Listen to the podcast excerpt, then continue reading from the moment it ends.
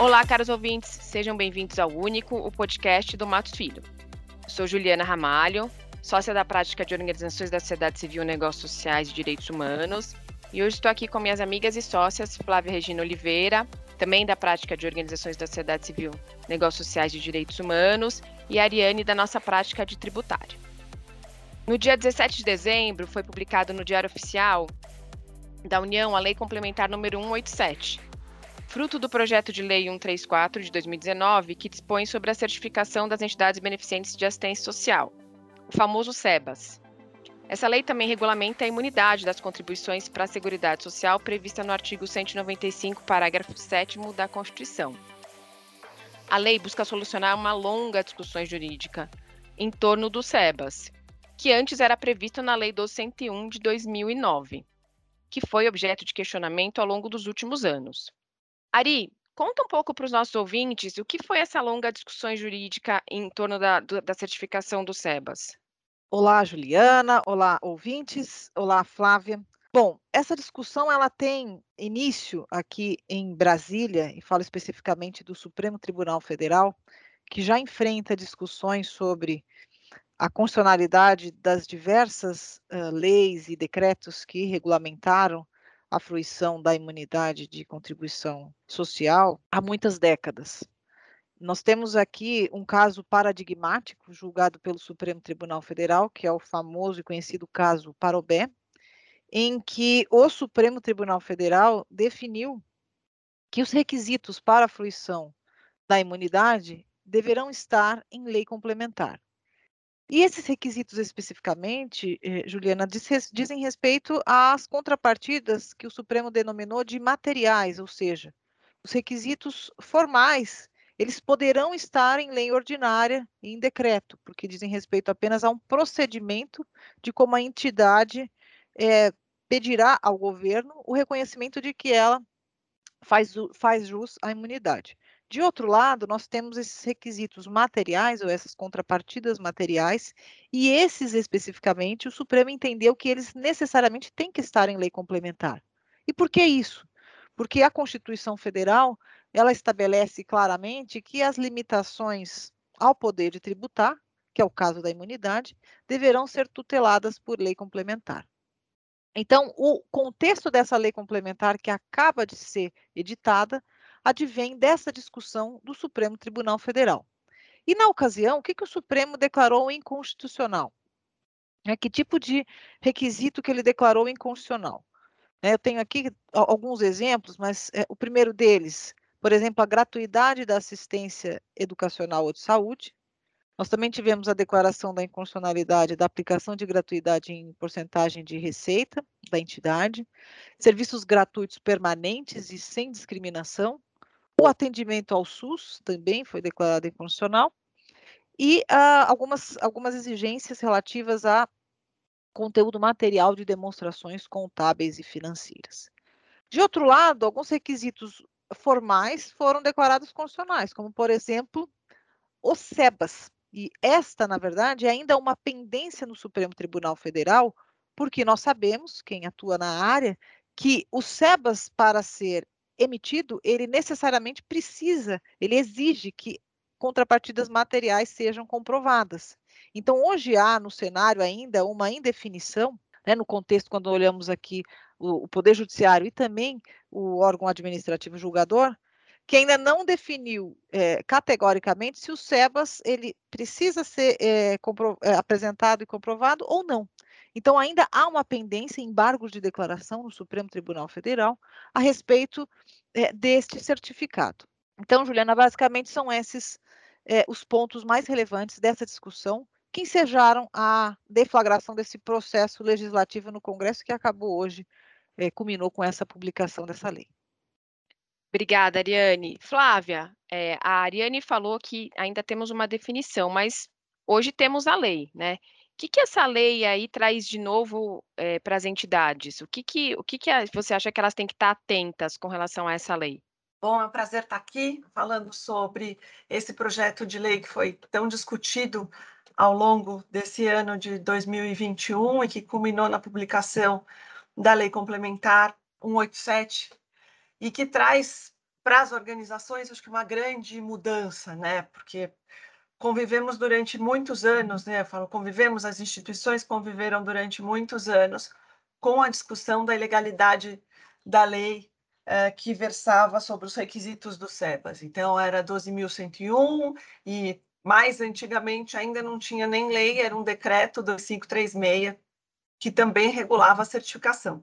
E a partir de hoje, tem-se uma norma que é constitucional, porque é uma lei complementar, então ela estabelece os requisitos para a fruição da imunidade, e tudo aquilo que foi discutido pelas organizações nos últimos anos, ele passa a ser válido a partir da publicação dessa lei. Então, todas as contrapartidas que são exigidas pela lei nova, que são muito semelhantes às contrapartidas que já eram exigidas pela lei 12.101, tem algumas particularidades em cada uma das, das áreas de atuação, seja na saúde, na educação ou na assistência social, mas de maneira geral, podemos dizer que globalmente as contrapartidas são muito semelhantes àquelas que as organizações já conheciam pela 12.101 e que agora elas passam a valer porque elas são constitucionais, estão estabelecidas numa lei complementar. Obrigada, Flávia, por essa explicação. Acho que é bem útil para os nossos ouvintes entender em que pé a gente está agora, né? Só que a gente tem um passado é, que já estava sendo discutido. Ariane, como é que ficam esses créditos que já, estavam, já tinham sido constituídos no passado? Como é que vai ficar? Tem alguma regra com relação a isso? Juliana, essa pergunta é muito importante. De acordo com o nosso ordenamento jurídico, uma decisão do Supremo Tribunal Federal, ela interpreta a legislação em vigor e discutida nos processos. Então, isso significa que, a partir da decisão do Supremo, os créditos e as cobranças da União em relação a esse tema necessariamente é, teriam como consequência a extinção dessas cobranças, desses créditos tributários, sejam eles na esfera administrativa, sejam eles em execuções fiscais. Né? Só que o legislador ele foi cauteloso e entendeu por bem incluir um parágrafo único, que a gente chama aqui o parágrafo único do artigo 41, né, em que ele estabelece expressamente que todos esses créditos deveriam uh, ser extintos, e, e, claro, isso seria uma solução, até um argumento adicional para que esses, essas cobranças fossem extintas de uma vez por todas, já que ainda há uma discussão sobre a exigência do SEBAS e há também uma interpretação múltipla sobre o SEBAS, como falei anteriormente. Mas o uh, Poder Executivo vetou esse dispositivo. Ou seja, nós voltamos à mesma situação em que estamos hoje, não é? Ou seja, dependendo da aplicação do precedente do Supremo Tribunal Federal nos casos concretos. É, então, ainda nós teremos, né, nós poderíamos ter uma aceleração em relação a essas extinções e essas consequências, que na nossa leitura é o que deve acontecer, mas acho que ainda vamos aí ter o curso é, normal dessas discussões, vamos precisar né, que é, os foros, sejam os juízes, desembargadores, o próprio CARF, é, aplique a decisão do Supremo nos casos concretos. Então, vamos aguardar, é, acho que tínhamos aqui uma sinalização positiva com mais um elemento, mas esse dispositivo foi vetado. E é importante dizer que esse veto ele volta para o Congresso Nacional para a deliberação se ele é mantido ou se ele vai ser superado é, pelo Poder Legislativo. Esse ponto seu do veto é muito importante, Ariane, porque tiveram outros parágrafos e artigos que foram vetados, né? Inclusive, foram vetados dois parágrafos numa regra de transição que eram bem importantes para esse momento na qual a gente vê uma lei sendo publicada, uma lei que traz requisitos e processos que estão em andamento, né? Flávia, é, como é que você viu, como é que você vê essa regra de transição? Ela ficou muito prejudicada com esses vetos? O que exatamente aconteceu com a regra de transição? Então, a lei complementar publicada hoje, né, prevê no artigo 40 essas regras de transição. E, na verdade, eram originalmente quatro parágrafos. O primeiro deles previa a validade dos certificados, né, que a validade dos certificados vigente cuja a renovação não tenha sido apresentada até a data da publicação da lei complementar, ela vai ficar prorrogada até 31 de dezembro do ano subsequente ao fim do prazo de validade.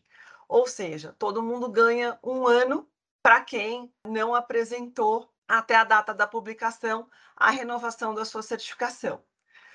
O parágrafo que foi vetado é o parágrafo segundo, que colocava expressamente né, que os requerimentos de concessão ou renovação da certificação que estavam pendentes de decisão na data da publicação da lei complementar iam se aplicar as regras uh, da lei 12.101, que eram as, re as regras do protocolo, né, da lei que deixou de valer hoje.